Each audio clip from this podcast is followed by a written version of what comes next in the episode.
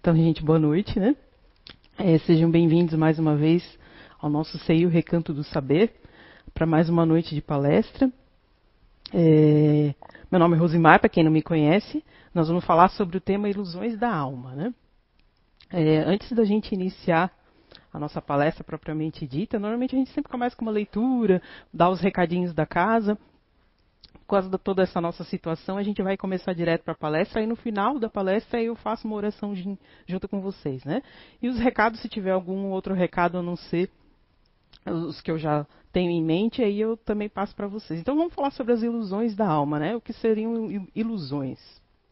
É, nós vamos recorrer primeiramente ao livro dos Espíritos. Eu lembro que até o Júnior usou essa essa pergunta na palestra dele na semana passada, eu falei, cara, eu já tinha separado, é, foi, era a única coisa que eu tinha separado para minha palestra, era essa pergunta, mas eu vou usar ela assim mesmo, né? Aí Kardec pergunta ali para os espíritos, haverá no mundo posições em que o homem possa se vangloriar de gozar de absoluta liberdade? Aí os espíritos respondem para ele, né? Não. Todos precisais uns dos outros. É, assim os pequenos como os grandes. Então está ali dizendo que é, a gente precisa um dos outros. Por mais que você goste de viver sozinho, por mais que você seja uma pessoa autossuficiente, né? Você sempre vai precisar de uma outra pessoa. Aí ele continua ali na pergunta é, 833. Há no homem qualquer coisa que escape o, é, a todo constrangimento pela qual ele goze de uma liberdade absoluta? Ali Kardec está perguntando se o homem é livre para fazer o que ele quiser. Em que momento ele é livre para fazer o que que, o que ele quer? E aí os espíritos respondem: é pelo pensamento que o homem goza de uma liberdade sem limites, porque o pensamento não conhece entraves. Pode se impedir a sua manifestação, mas não aniquilá-lo. Né? Não tem como a gente não pensar. E aí ele continua, né? Kardec questionador. O homem é responsável pelo seu pensamento? Os espíritos respondem. É, ele é responsável perante Deus. Só Deus, podendo conhecê-lo, condena-o ou absolve, segundo a sua justiça. Mas aí vamos um pouquinho mais além, né? Assim como Kardec foi questionador, a gente também às vezes fica assim se questionando. A gente já sabe que as nossas palavras, os nossos sentimentos e os nossos pensamentos, eles têm uma força muito grande. Varia de pessoa para pessoa, mas ele tem uma força muito grande. São construtoras e, de, e destruidoras. Né? É, muitas coisas do nosso destino acontecem através dos nossos pensamentos, dos nossos sentimentos, principalmente das nossas palavras, né? De, principalmente assim, ó, determinadas coisas que a gente não fala e deveria falar, ou determinadas que a gente fala, coisas que a gente fala e acaba desviando a pessoa do destino correto, ou a gente mesmo do destino correto, esse tipo de situação acaba acompanhando a gente por muitas encarnações lá na frente, né? Por, ao longo de várias existências. Aí eu fui mais adiante e fui ali pesquisar, né? Eu, eu, gosto bastante de pesquisar. Aí tem uma frase ali de Demóstenes, que é um pensador da Grécia Antiga, um filósofo da Grécia Antiga, que dizia assim: Nada é mais fácil do que se iludir, pois todo homem acredita que aquilo que deseja seja também verdadeiro. Né? Então, assim, às vezes, o que, que a gente. A gente fica tão na paranoia daquilo que a gente quer, naquela monoideia, né?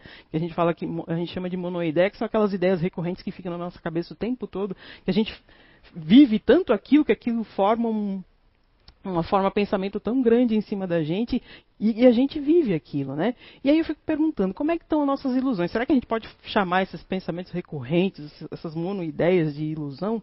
Né? Eu fico pensando, como é que é, como é que funciona essa ilusão? Como é que é a, a ilusão de vocês aí, né? Porque não é só a minha, não, é de vocês também, né? Aí a, gente, a, maioria vai pensar, ah, mas eu não tenho ilusão, sou uma pessoa muito realista, sou uma pessoa muito racional. Mas será? Né? Aí outros vão dizer, ah, mas eu, eu não tenho tempo para ficar pensando muito, não, eu gosto de agir, eu não tenho muito tempo para ficar pensando em ilusão. Será? Né? É, será que a gente tem a real capacidade de discernir a ilusão da realidade? Porque a minha realidade pode não ser a sua, né? e a sua pode não ser a minha. Né? Será que muitas vezes a gente, como eu disse, a gente imagina algo com tanta força que aquilo passa a ser real tão intensamente dentro da gente e a gente às vezes quer convencer as outras pessoas de que aquilo é verdade. Né? É, e acaba ilu se iludindo e iludindo quem está em volta. Porque na, na tentativa de prevalecer, fazer prevalecer aquilo que a gente acredita, a gente embarca um monte de gente na nossa, às vezes na nossa viagem, né? Às vezes na nossa, no, no nosso delírio de opinião, né? Aí vamos pesquisar. O que, que o dicionário diz sobre ilusão? Já entrou ali para vocês verem. Ilusão é a falta de percepção ou de entendimento que prejudica os sentidos, compreensão errada da mente, confusão, que faz com que alguém não consiga distinguir a aparência da realidade, confusão entre aquilo que existe, que não existe, que é falso, e o que existe realmente, que é verdadeiro. É um devaneio, é um sonho, é um procedimento que visa enganar, é uma mentira. Então, assim, ó, é, são vários predicados ali, né? Eu tenho certeza que em algum deles a gente se encaixou em algum momento da nossa vida. Né? Às vezes em vários momentos. Né? Só que aí, se a gente for ver bem assim, né? se a gente for olhar num todo, é, ampliar nossa concepção de ilusão, o processo ilusório ele é inerente da natureza. Ele está tanto lá nos animais quanto nos vegetais. A diferença do processo ilusório lá da natureza em relação a nós é que lá na natureza a ilusão ela, ela é uma forma de mecanismo para auxiliar a perpetuação de algumas espécies. Né? Ela forma mecanismos de proteção e de ataque. Aí eu fui dar uma olhadinha de umas coisas bem interessantes, né? Nas plantas, a, a, princípio, elas parecem seres pacatos, vulneráveis, né?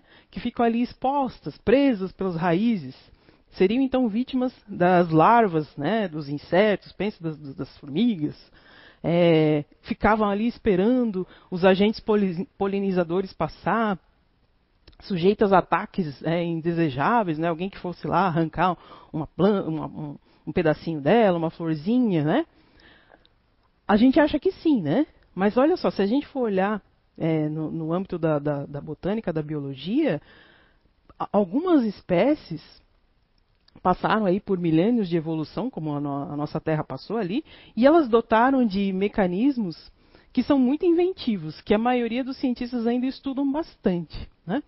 É, e que não são bem conhecidos. É, é, é tamanha inventividade, né? A, a, gente conhece, mas a gente não sabe a fundo como é que funciona ali o negócio.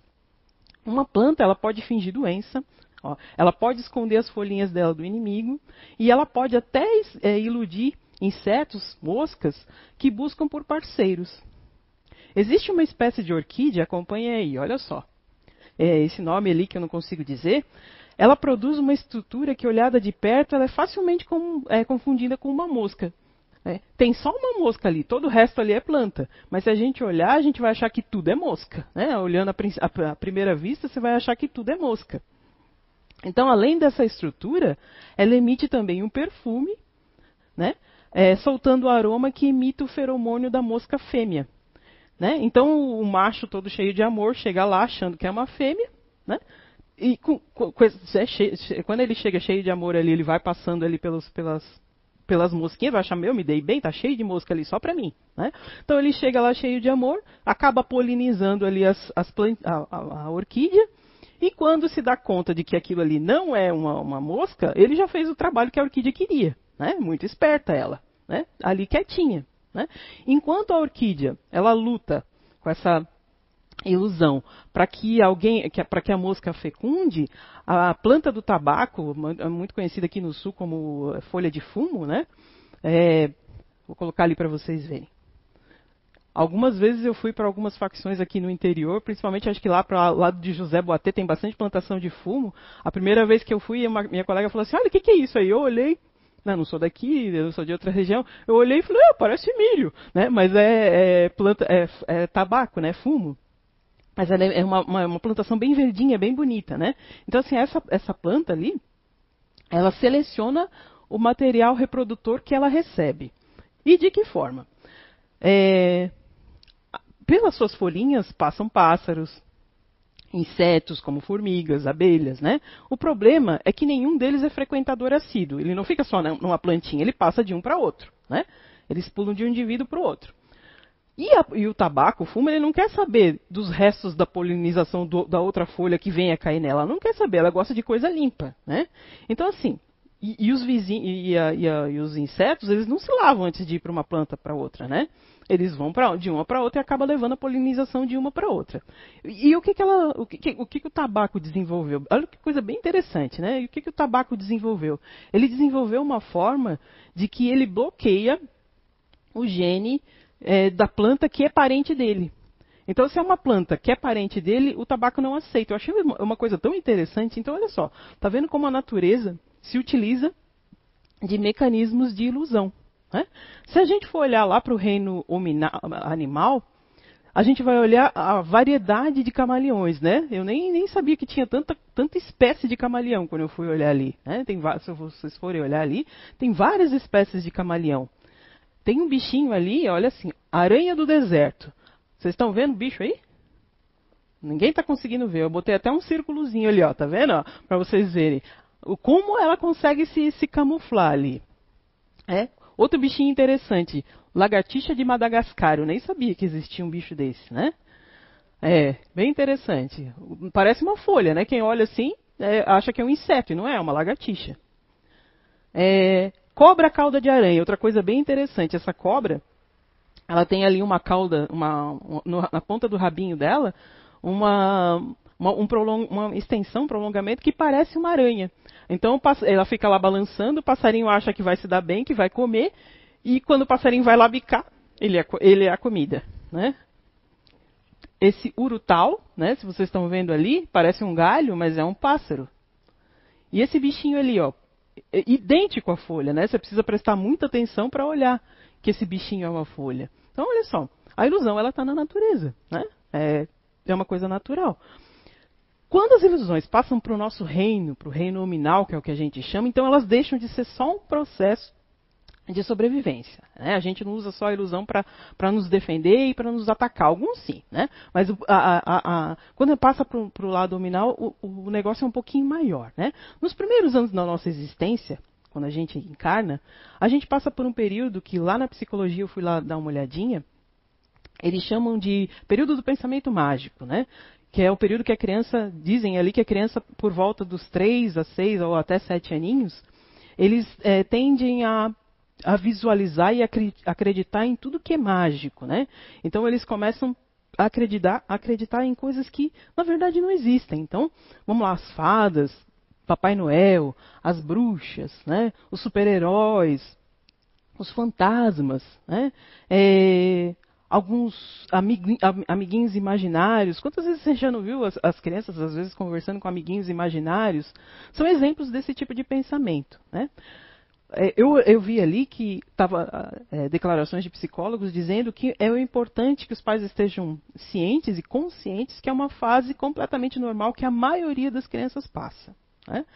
É, inclusive, eles dizem que é necessário para a formação psicológica da criança, para ela enfrentar vários medos é, e várias situações. Né?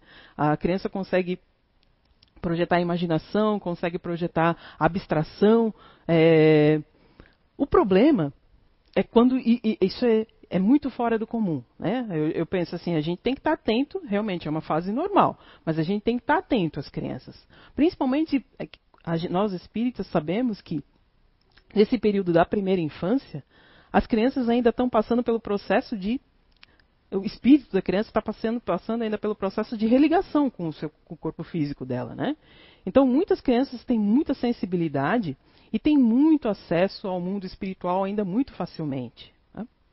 Então, é sim, um período normal, é sim uma fase é, gostosa, é sim uma fase que a maioria das crianças passam, mas que requer um certo, de, um certo cuidado e atenção por parte dos pais e educadores. Né? Aí eu estava pensando assim, como é que eu vou relacionar é, é, a ilusão? Né? Aí eu estava olhando uma, uma historinha, né? eu vou contar para vocês esse conto.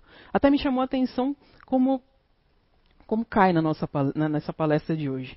É, a maioria de nós já conhece esse conto, mas eu vou contar novamente, porque às vezes a gente conhece, mas a gente, a gente esquece. Vamos lá. Há muito tempo atrás, num reino muito distante, havia um imperador, que era muito vaidoso. Seu único interesse era por roupas. Né? Olha só, vamos trazer para a nossa realidade. Seu único interesse era por roupas.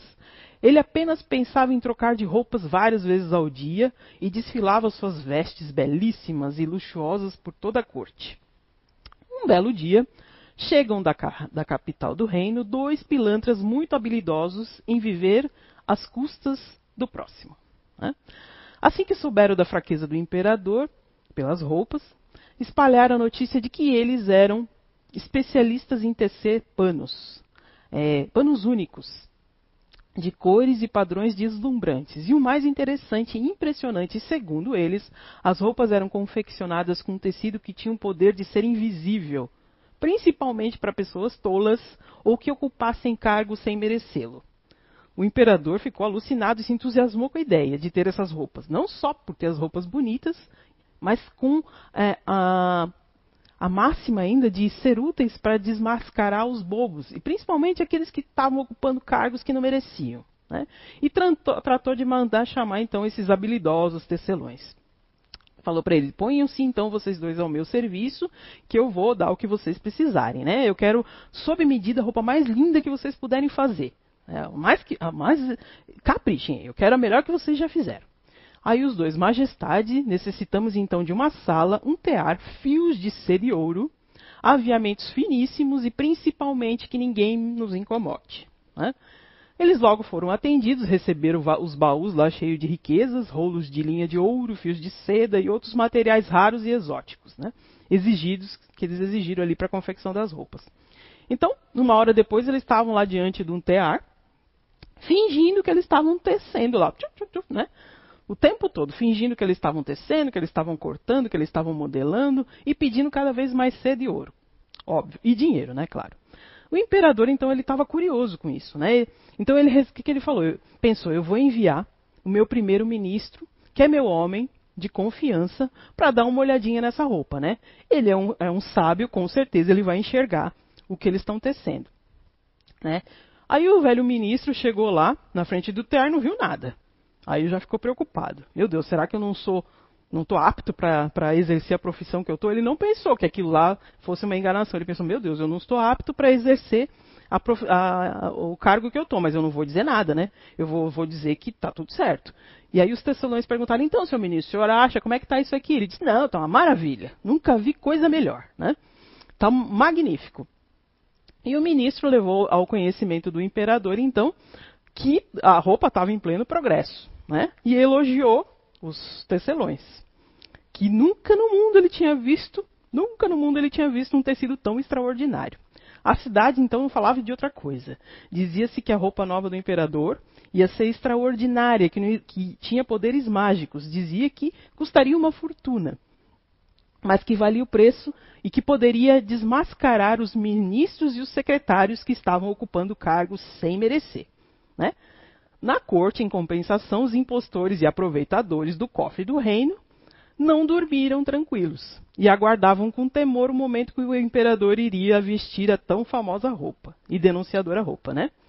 Então transcorreram-se os dias e o imperador não aguentava mais esperar. Então ele resolveu ir visitar os tecelões.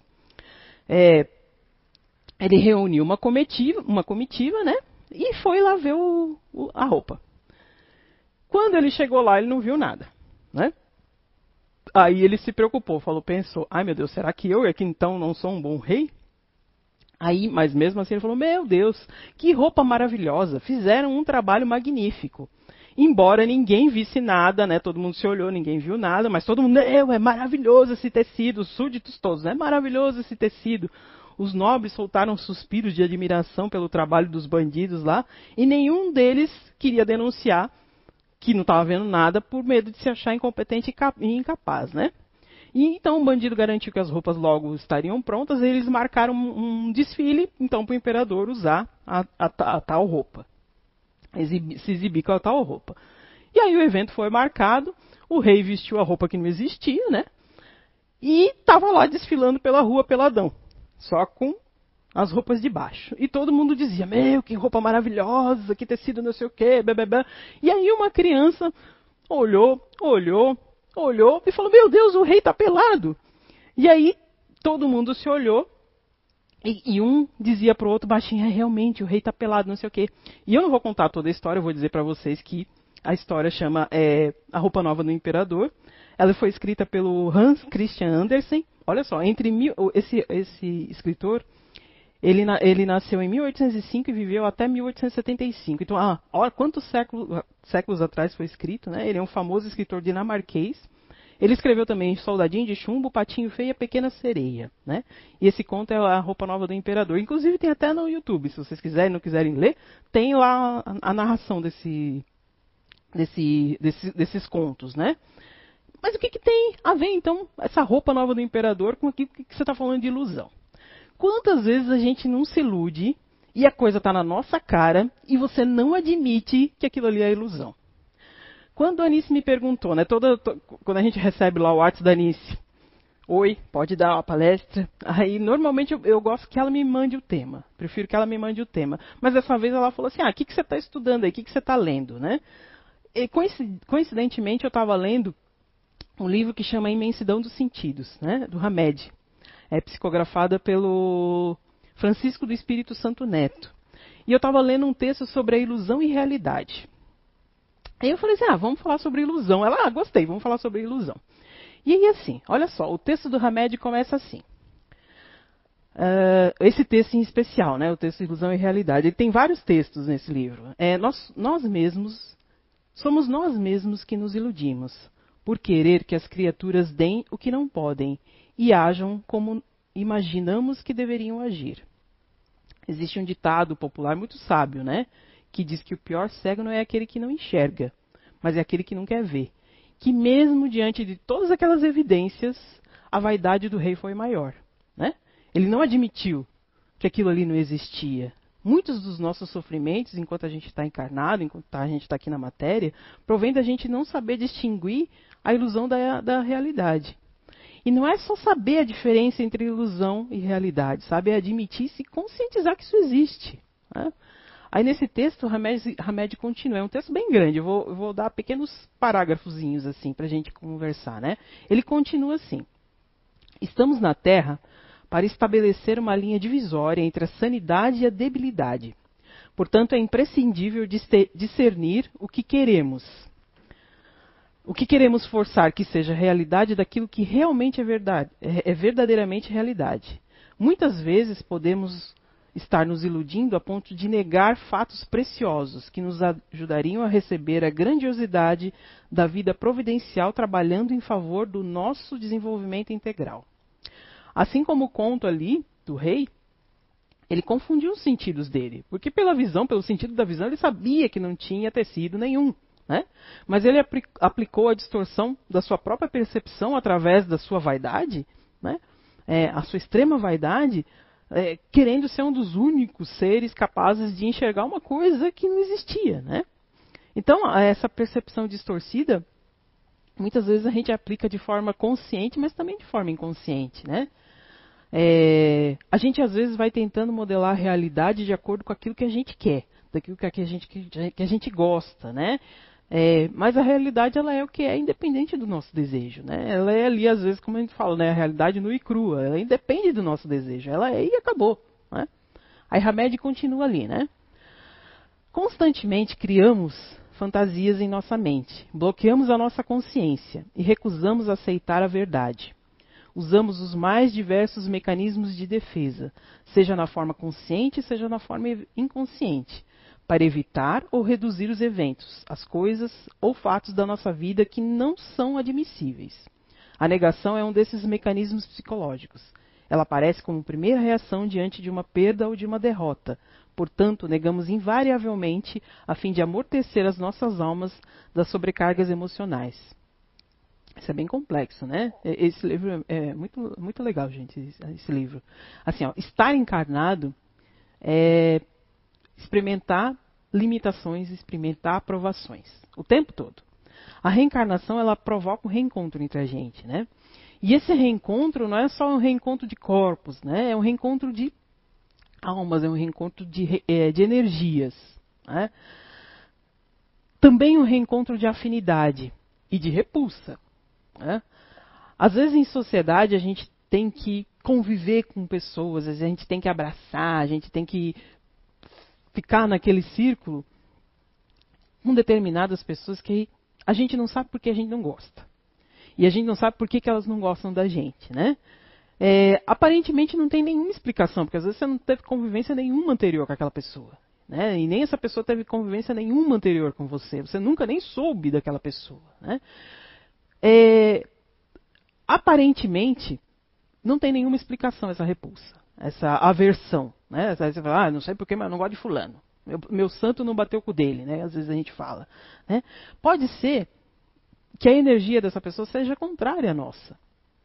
É, podendo ou não ter relação com o nosso passado.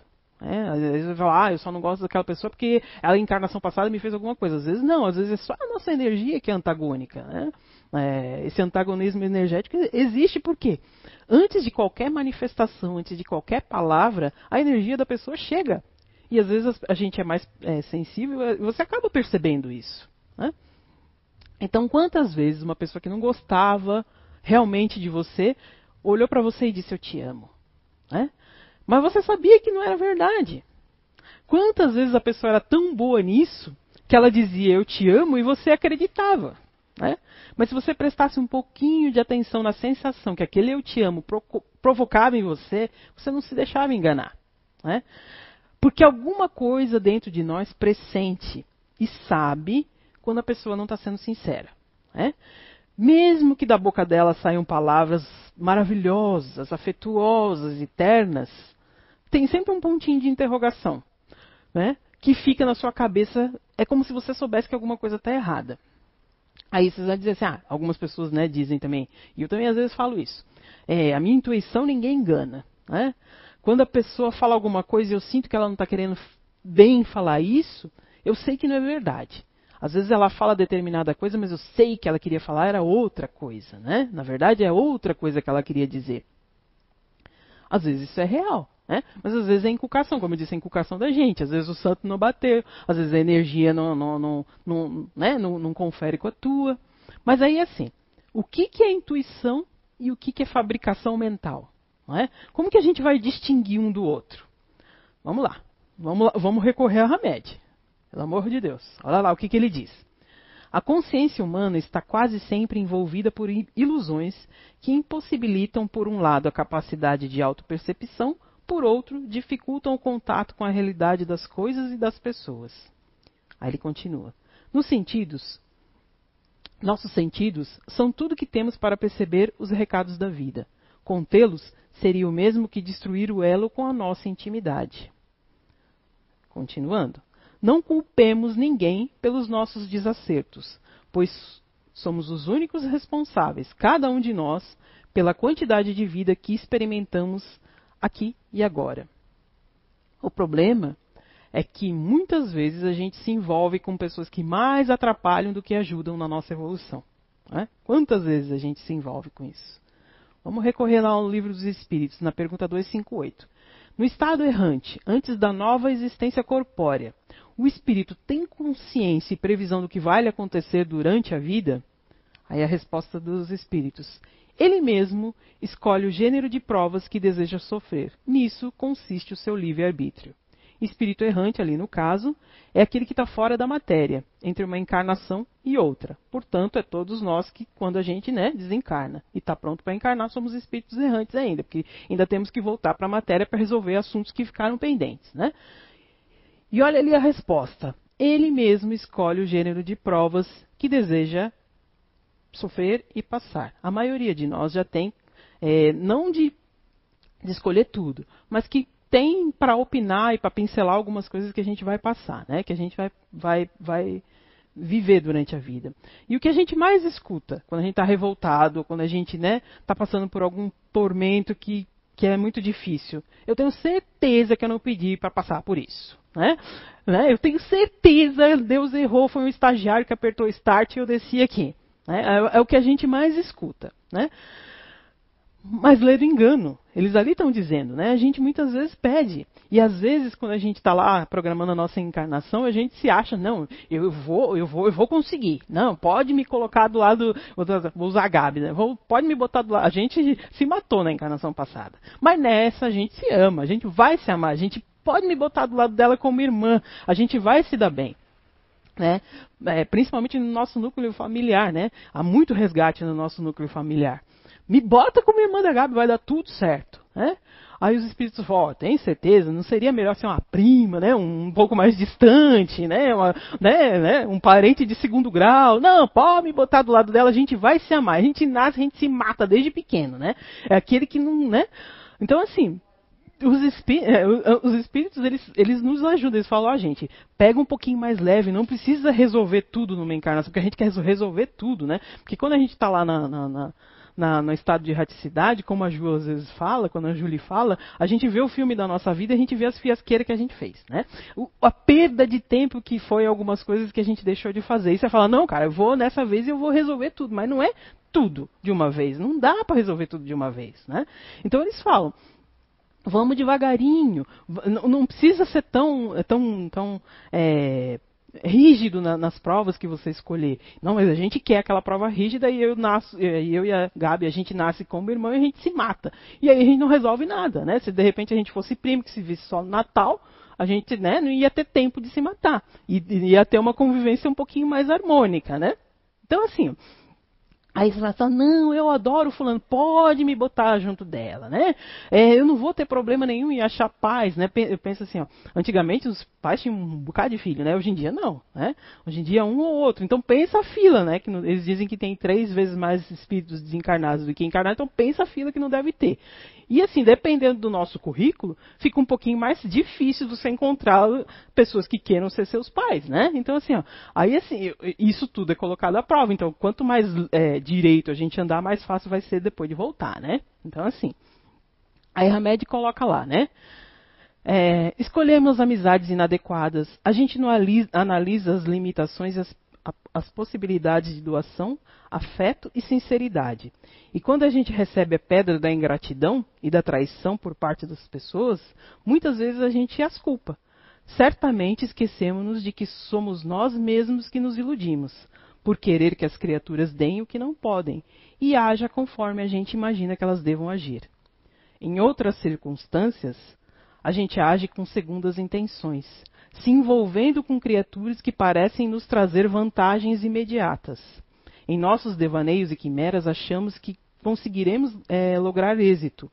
Mas, como sempre, todo plano oportunista, mais cedo ou mais tarde, será descoberto. Quando isso acontece, a gente se indigna incoerentemente contra a pessoa e não contra a ilusão que a gente teve que a pessoa ia fazer aquilo que a gente queria, né? Muitas vezes eu já escutei, principalmente o Zé falar, toda relação que tem algum tipo de interesse obscuro sempre acaba mal. Né? Então, casamento por interesse, amizade por interesse. Eu, eu, digo não só interesse, às vezes você tem o interesse de ter uma amizade com a pessoa, porque sabe que a pessoa é legal. Não esse tipo de interesse, é aquele interesse, interesse escancarado, sabe que você. Hum, sabe, de, de pessoa interesseira do mal mesmo, sabe? Esse tipo de coisa sempre acaba mal, né? Mas em contrapartida, nesse mundo aqui de provas e expiações, não existe só pessoa ruim. Né? É, existem algumas pessoas que têm uma vida missão, eu diria que é até uma certa tarefa. São pessoas que sustentam o ambiente. Para cada família ou para cada situação, existe sempre uma pessoa assim. Né? Alguém que, às vezes, anonimamente, pela bondade do seu coração, pede para nascer entre as pessoas um pouquinho menos equilibradas, né? É, e acaba impedindo é, esses desequilíbrios maiores, né? Que, os desequilíbrios aconteçam na família às vezes no ambiente de trabalho ou qualquer, em qualquer relação. São pessoas que, com a sua força moral, é, não física, são força, é, força moral, elas, elas afastam determinadas situações, determinadas é, entidades que possam vir a perturbar os ambientes. Né? E quando eu digo entidades, eu digo entidades é, perturbadoras encarnadas e desencarnadas, né? Que tem muito espírito de porco encarnado também, né? Então não é só é, entidades perturbadoras do plano espiritual. Tem muita gente aqui que vem para perturbar também, né? E, e, às vezes com intenção de perturbar, com a real intenção de perturbar. Então são pessoas que com a própria imantação elas podem é, é impedir ou amenizar que esses casos aconteçam, que esse negativismo tome conta da coisa, né? Em cada núcleo de relacionamento sempre vai ter essa pessoa, sempre. É, nem sempre é aquela pessoa da sua família. Às vezes pode ser um colega de trabalho, às vezes é aquela pessoa com quem você de alguma forma está ligado em algum momento de, de, de dificuldade da tua vida. É aquela pessoa que sempre está presente nos dias difíceis, né? Às vezes, quando você menos espera, ela te dá um alô, você não está nem pensando na pessoa, nem lembra da pessoa. E ela te dá um alôzinho, e lá na frente você vê que vai passar por uma situação delicada e sabe que pode contar com ela, né? Mesmo que você só encontre essa pessoa num momento de dificuldade. Às vezes você é, é aquela que te oferece um livro que vai te dar uma ideia de alguma coisa, que vai te dar um conforto, né? É, sempre existem pessoas que sustentam esse tipo de ambiente é, mesmo que as dificuldades surjam, elas conseguem manter uma, uma espécie de proteção, ainda que temporária. Né? Porque pode ser que você não mereça ficar perto dela muito tempo. Né? Ainda que temporária, ela vai manter uma certa proteção. E elas são profundamente necessárias quando a gente, às vezes, faz, é, quando a gente se refere à mesa mediúnica aqui na, na, no Espiritismo, são aquelas pessoas que dão sustentação na, na, mesa mediúnica. São aquelas pessoas que dizem, ah, eu não sinto nada, eu não percebo nada, eu não vejo nada, né? Mas é, são essencialmente é, imprescindíveis numa mesa, porque elas sustentam com a força delas, né?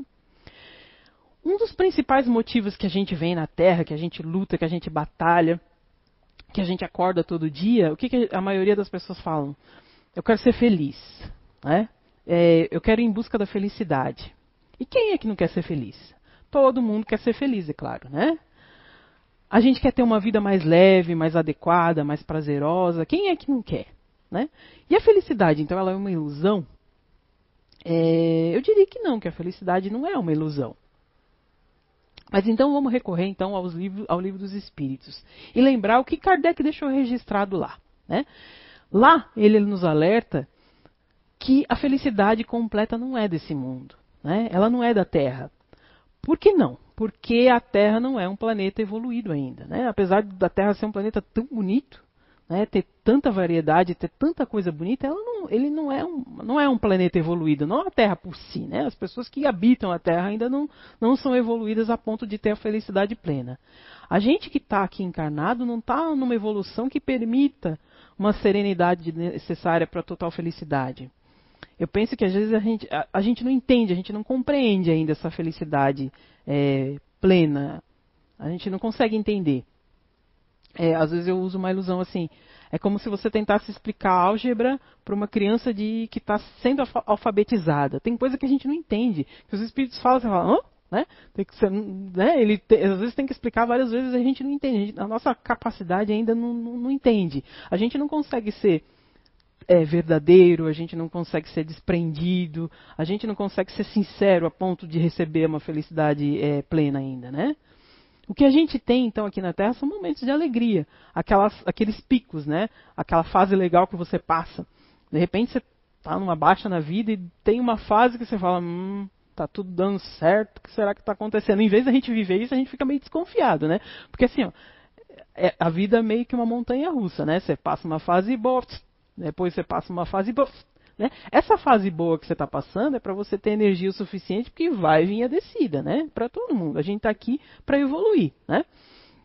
Então, assim, é, o que, que os espíritos dizem? Né? Que felicidade plena é uma coisa mais serena, mais tranquila, é um estado agradável, constantemente agradável. Não é ficar lá tocando harpa no céu, escutando música erudita, canto gregoriano. Não é isso, né? É uma, não é essa coisa parada. É, uma, é um estado bacana, dinâmico, né? É você ajudar, é ser bondoso, né? É eternamente bondoso. Por mais que a gente fala que a gente ajuda sem querer nada em troca, mas quando a pessoa é ingrata, cara, é muito ruim. Não diz nem um, um, muito obrigado. Né? A gente ainda se dói com isso. Né? Quem não se dói? Duvido que não se dói, se dói. Né? Então, assim, é... essa tranquilidade, essa segurança, a gente ainda está a caminho. Nós estamos engatinhando ainda para o negócio. E eu sei que você que está aí também se importa com a felicidade. Então, como é que a gente busca a felicidade se a gente não sabe que a gente não vai encontrar a felicidade plena? Né? Tem receita para isso? Tem alguns pontos, alguns fatores que a gente pode se questionar se vale a pena ou não e se leva à felicidade. Primeiro a gente vai ver os enganos aí, que fica mais fácil, né? O quanto a gente se engana com algumas coisas. Primeiro dos enganos. Dinheiro traz felicidade? Eu já escutei é, uma vez falar assim, ah, não traz felicidade, mas paga a conta do analista, né? Mas assim, ó, dinheiro por si só ele é importante. A gente precisa do dinheiro para viver. A gente precisa trabalhar para ter o nosso dinheiro para viver confortavelmente. Isso não é errado, né? eu, eu, penso que muitas vezes através do nosso trabalho te impulsiona às vezes a fazer coisas, a, a, a, querer coisas melhores, né? A, a, querer ter não só materialmente, mas às vezes você sabe que você precisa de um trabalho melhor, então você vai lá, você luta, você estuda, você se empenha, né? Você quer. O que não pode é a gente usar a cabeça das pessoas como degrau. Isso não, né? Mas assim, ó, se você se dedica, você estuda, você se empenha para ter um, um, um, emprego melhor, para estar numa situação melhor, isso tudo é muito válido. Né? O que a gente não pode é viver em função exclusiva disso, em função de levantar, pagar conta, pagar boleto. Não, a gente não pode viver em função disso. Por quê? Quantas pessoas a gente vê que são ricas e se declaram às vezes muito ricas e que são infelizes? Se o dinheiro garantisse felicidade plena, essas pessoas iam ser muito felizes, né? Então, assim, é, então eu vou ser pobre vou doar todos os meus bens. Não, também, também não é assim. Né? Tem que ter um equilíbrio. Dinheiro, ele traz conforto. Ele traz tranquilidade material. E isso, às vezes, é muito bom, porque eu fico pensando assim, ó, nesse período que a gente está passando, quantas pessoas estão nessa incerteza material, que é muito ruim. Às vezes estão na dependência de outras pessoas, é muito ruim isso, não é legal. Mas também é uma forma da gente ver o quanto a gente é humilde e testar a humildade das outras pessoas também, né? O quanto você é, já, já consegue se doar, né? Então, assim, o dinheiro não tem nada a ver com a felicidade. Ele garante, sim, o conforto, né? Mas a felicidade em si, ela está ela tá em outras coisas, né? Então, às vezes, a gente tem a falsa ilusão de que se eu for poderoso, se eu for famoso, né? Eu, é, eu vou ser feliz. Quantas pessoas, quantos atores, Quantos cantores que eu gostava tanto, sabe? Entraram em depressão ou se declararam solitários e infelizes. Alguns se suicidaram, meus ídolos. Alguns se suicidaram, né? Então, fama também não é uma coisa que garante felicidade. Vamos recorrer a Hamed mais uma vez. Muitos de nós conservamos a ilusão de que a posse material proporciona felicidade, e de que o poder e a fama garantem o um amor, de que a força bruta lhes protegerá de alguma possível agressão, e de que a prática sexual lhes daria uma integral gratificação na vida. Quase sempre desenvolvemos essas ilusões na infância, com os nossos pais, professores e outros parentes, sendo é, como sendo ensinamentos reais, quando na verdade não passam de crenças distorcidas de indivíduos que tinham dinheiro e o sexo como divindades supremas. Então a gente tem que prestar atenção, né? O que é bom para um não é bom para outro. Ah, eu penso que assim é muito é, a gente tem que prestar atenção com o que a gente olha, né? Eu sempre gosto de usar é, aquela analogia da, da, família do comercial de margarina, né? Eu, eu, queria conhecer uma família que amanhece todo mundo bem, que todo mundo amanhece feliz. Eu de manhã não gosto muito de falar, né?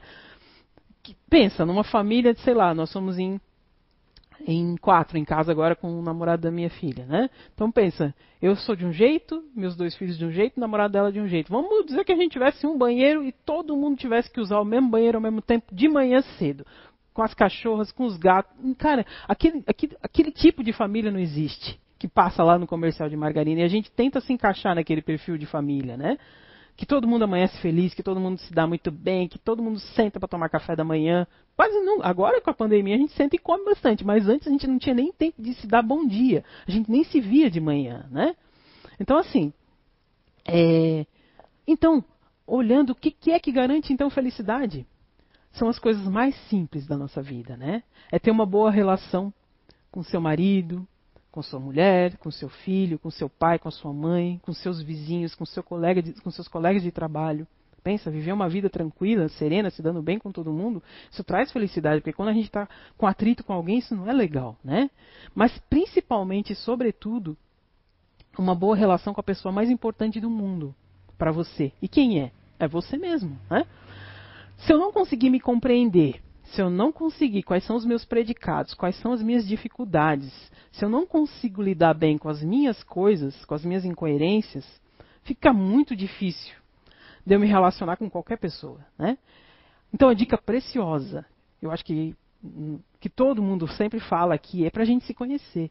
É aquele famo aquela famosa frase: conhece-te a ti mesmo. Porque quando você se conhece, a partir disso você lida melhor com as, com as suas dificuldades, com as suas limitações, com, com as suas vontades. Você consegue enxergar quando você já começa a viajar, Opa, peraí, isso aí já é viagem minha, não vamos por aí, né? E aí você consegue ter uma vida um pouco mais tranquila dentro desse planeta que ainda é de provas e expiações, e que a gente ainda vai viver ainda durante muito tempo isso, né? Não vai ser um dia a luz vai acender e a gente vai virar um planeta de regeneração, porque não é assim, não é o planeta que precisa se regenerar, porque ele está se regenerando. Nós é que ainda não, né? Quantas coisas acontecem que a gente está vendo aí nesse período de pandemia que você fala, meu Deus, o povo não está aprendendo nada, né? Então, assim, ainda tem muito caminho pela frente, né?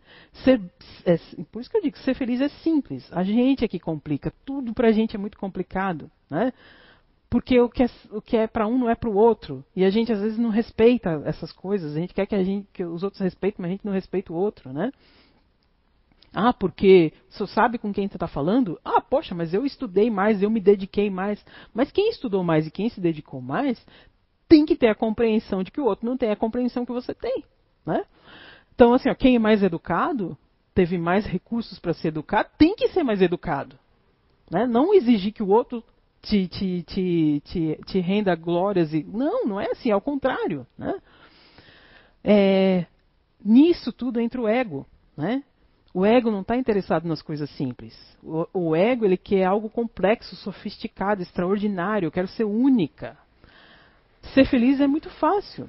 Quando a gente não está muito bem, eu, eu, pelo menos uso isso. Quando eu não estou muito bem, bota lá uma música alegre, né? Uma música que você goste, que te remeta a alguma coisa legal, e começa a cantar, sabe? Às vezes eu começo a cantar e as cachorras pulam junto comigo, fica uma confusão, daqui a pouco você nem lembra mais do que você estava pensando, o que, que te deixou triste, né? Mas qual é a graça disso tudo para a pessoa que é muito egóica? Não tem graça nenhuma, é muito simples, né? Ele não quer isso. E, e quando a gente se deixa levar pelo ego, né? E quando a gente se conhece, a gente vai saber o que, que vai pegar em cada um. Se você se deixa levar muito pelo ego, você nunca vai conseguir suprir aquilo que o teu ego quer, né? Nunca nada vai estar tá bom. E com isso vai vem o sofrimento, né? Se a gente quer ser feliz, a gente precisa se conhecer, se reconhecer e controlar aquilo que, que é o nosso ego, né? Aquilo que, que, que, ainda te causa dificuldade, né? A gente tem que se livrar desses padrões que te limitam, que, se, que limitam a gente e que impedem a nossa evolução. São padrões que a gente mesmo acaba se intoxicando, né? E que a gente mantém na vida e se agarra nisso o tempo todo, né? Aí, aí a gente tem que parar para pensar quais são os fatores que cada um tem que acaba limitando essa, essa vida, né?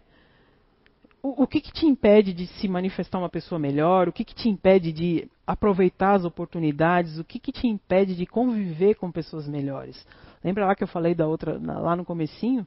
Às vezes a gente tem a tendência de querer se envolver sempre com gente que não vai trazer benefício nenhum para gente. Eu, eu, digo isso não da, porque você tem que se envolver com as pessoas de forma interesseira, não. Mas você tem que prestar atenção com quem você está andando, né? Porque ali vai haver uma, uma, uma, troca de energia. O, o, caminho certo, às vezes, não é o mais fácil. Não é. Mas é o que a gente precisa caminhar. E a gente, às vezes, a gente se sente atraído por aquilo que ainda dentro da gente não está resolvido, né? Se eu gosto de beber, eu me atraio por pessoas que gostam de beber. Eu quero andar com pessoas que gostam de beber. Né? Se eu gosto de fofoca, eu me atraio e ando com pessoas que são fofoqueiras. Né? A, a, gente sabe o, o, o, que tem que resolver dentro da gente, mas a gente às vezes fica na nossa zona de conforto, né? E, e não quer sair daquilo. Observe então que tudo sua, o que acontece na, na, sua vida, observa, né? A gente é que cria o caos na nossa vida, na maioria das vezes a gente é que cria o caos, né? E às vezes cria o caos na vida dos outros também, né? Na maioria das vezes, quando a gente está lá no fundo do poço, a gente quer que Deus é, nos salve das nossas infelicidades materiais. Né? Meu Deus, eu não tenho um carro, eu não tenho uma casa, eu não tenho um emprego bom, eu não uso, sei lá, roupa da moda, eu não tenho todos os tênis que eu gostaria, né? É, eu não tenho todos os brincos, todos os perfumes que eu gostaria, né? A gente, é, é, é brincadeira, gente, mas olha só, muitas vezes a gente é, quer que, que, que, Deus haja assim de forma material. A gente às vezes não, não pede por mais serenidade, por mais tranquilidade, por mais sabedoria, né? Porque as coisas materiais nem sempre estão a nosso favor. Quantas vezes você fala assim, ah, meu, se eu for rica, se eu ganhar na Mega Sena, eu vou ajudar a CIU, a gente vai fazer um super prédio aqui. Mas lá dentro de mim, tem aquele homem velho que se ganhar na loteria vai dar no pé, vai, não vai fugir nem os parentes, eu vou querer saber. Né? Então, assim, a gente às vezes faz falsa e se ilude com essas falsas promessas, né? A gente vive, às vezes, muito intelectualismo ocioso. Né? A gente tem muita informação, tem muito acesso à informação o tempo todo. Né? A gente tem, de, de, assim, informação é uma coisa, conhecimento é outra, né? Eu, essa semana eu fiz um post é, e até a Gabi comentou para mim, ai, Rose, eu achei bonitinho, mas eu não entendi muito bem, né? Aí eu pensei, eu vou usar isso daqui, né? Eu vou usar esse, esse coisa. Tá ali, né? A, a Lesminha mãe entrou lá e falou, Zé, amore, como tá essa tua garganta, né? Aí ali ele foi pesquisar no Google das lesmas, que diz assim, ele, ele morreu no passo 2, né? Gargarejo com água e sal. O que, que acontece quando uma lesma entra em contato com o sal? Né? Se, ele, se ele, ele não chegou aí no, nos outros passos. Então, assim, às vezes a gente tem muita informação. Né? A gente tem acesso a muita coisa. Né? Mas a gente quer receita pronta. Né? O que é bom para um não é bom para o outro gargarejo com água e sal para coitado da lesma, não, não deu certo, né? Já era o cara, né? Então assim, ó, é, pouco se faz a favor de si e a favor, a favor, dos outros com esse tanto de informação, com esse mundo que às vezes a gente tem num, num, num, celular, num smartphone. Hoje em dia, qualquer criança de 3, 4 anos sabe mexer num smartphone, sabe botar o desenho que eles gostam, sabe pesquisar as coisas que eles gostam. E muitas vezes a gente tem muita informação e faz muito pouco com aquilo, né? É, então, assim, ó, tudo, tudo na nossa vida é impermanente. O que é hoje, amanhã não vai ser. Para algumas pessoas eu sei que é muito difícil isso. Para outras é mais fácil de lidar. Mas para outras é um pouco mais difícil, né? Como eu disse, cada um vai ter as suas limitações, né? Mas o mundo é o mesmo para todo mundo, então a gente vai ter que se encaixar nele, né? Então assim, ó, tudo na nossa vida é impermanente. Prova maior do que o que a gente está vivendo hoje, né? Um, um, dia a gente tinha emprego, a gente tinha uma vida é, comum, no outro está todo mundo em casa, a gente não sabe como é que vai ser, muita gente perdeu o trabalho, muita, muitas, é, muitos empresários tiveram que fechar portas, né? Então, assim, ó, tudo na vida é impermanente. E a situação que a gente está vivendo hoje, daqui a um tempo não vai ser.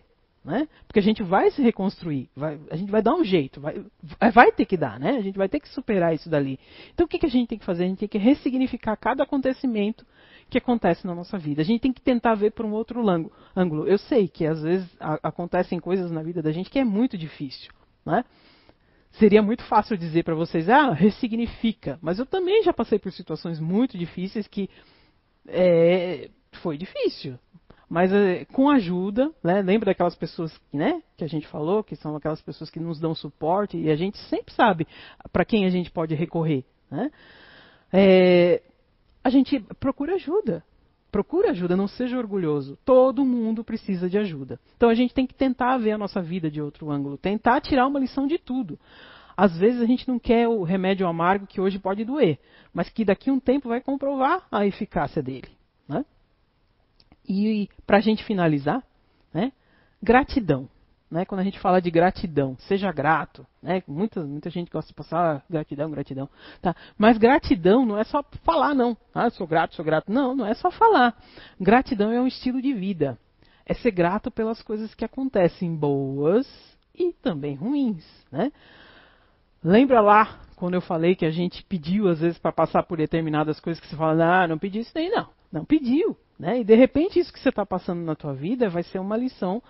Quantas vezes a gente passa por situações que a gente sai dela mais forte, sai dela, sai dela mais equilibrada, né?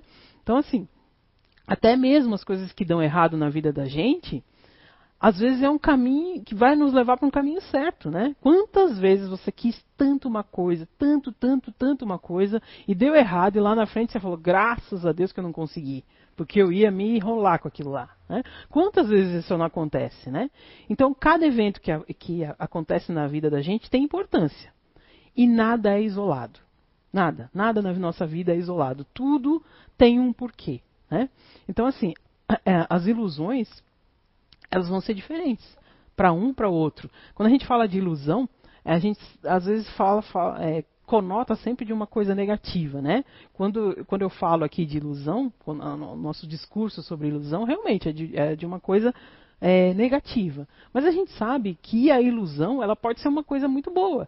Ela pode te te impulsionar para coisas muito melhores. E tem gente que usa muito bem a ilusão para impulsionar para coisas melhores, né? E outros não. Outros caem na ilusão e fica lá naquela paranoia e naquela monoideia e que não sai daquilo e aí acaba perdendo muita oportunidade, né? Então, gente, é, é, esse texto ali do, do, do Hamed, Ilusão e Realidade, que está lá no, na, no livro, eu aconselho vocês a lerem. É um texto muito bom. Eu peguei assim trechinhos, peguei alguns trechinhos e, não, e nem sempre foram em sequência os trechinhos que eu coloquei ali, mas é, é um material muito muito enriquecedor que pode contribuir às vezes por, por situações que a gente está passando na vida ou situações que as outras pessoas estão passando e que a gente pode dar um auxílio. Você também pode ser aquela pessoa que pode auxiliar as outras pessoas, até porque a gente está aqui para se auxiliar, né? O que um, o que um tem o outro não tem. Né? Como eu falei ali, se, se eu e a Gabi a gente nascesse na mesma família, ela ia ter um monte de atitude e eu ia ser muito mais calma, né? Porque ela ia entrar com toda a atitude dela, com toda a rompância que ela tem de fazer as coisas, e eu ia entrar com a minha calma. Ia dar super certo, a gente não precisava se matar, a gente ia, né? Podia se dar muito bem. Então tá, gente, vamos lá fazer uma oração comigo, né? Ah, peço para vocês fecharem os olhinhos de vocês aí na casa de vocês Pedir para a espiritualidade boa e amiga, que sempre nos ampara, auxílio, discernimento e sabedoria para passar por mais esse período difícil da humanidade, para que a gente consiga extrair lições para o nosso espírito imortal, que a gente também consiga contribuir alentando o coração dos nossos familiares através de orações, através de palavras de conforto, através de serenidade. Que a espiritualidade boa e amiga se faça sempre presente no corações desses incansáveis médicos, enfermeiros, das pessoas da limpeza, os porteiros, todos eles que estão na linha de frente dessa doença, que ainda é um mistério para todos nós que essas pessoas que estão desencarnando possam ser bem recebidas, amparadas e auxiliadas. Que os familiares ganhem conforto e amparo. Que essas nossas vibrações possam atingir todos os, os caminhos difíceis, onde as pessoas estão, às vezes, em desespero e angústia. Que a nossa casa receba toda a proteção do Mestre e que a gente possa se ligar com o nosso espírito guardião, recebendo toda a intuição necessária para a nossa caminhada. Que assim seja.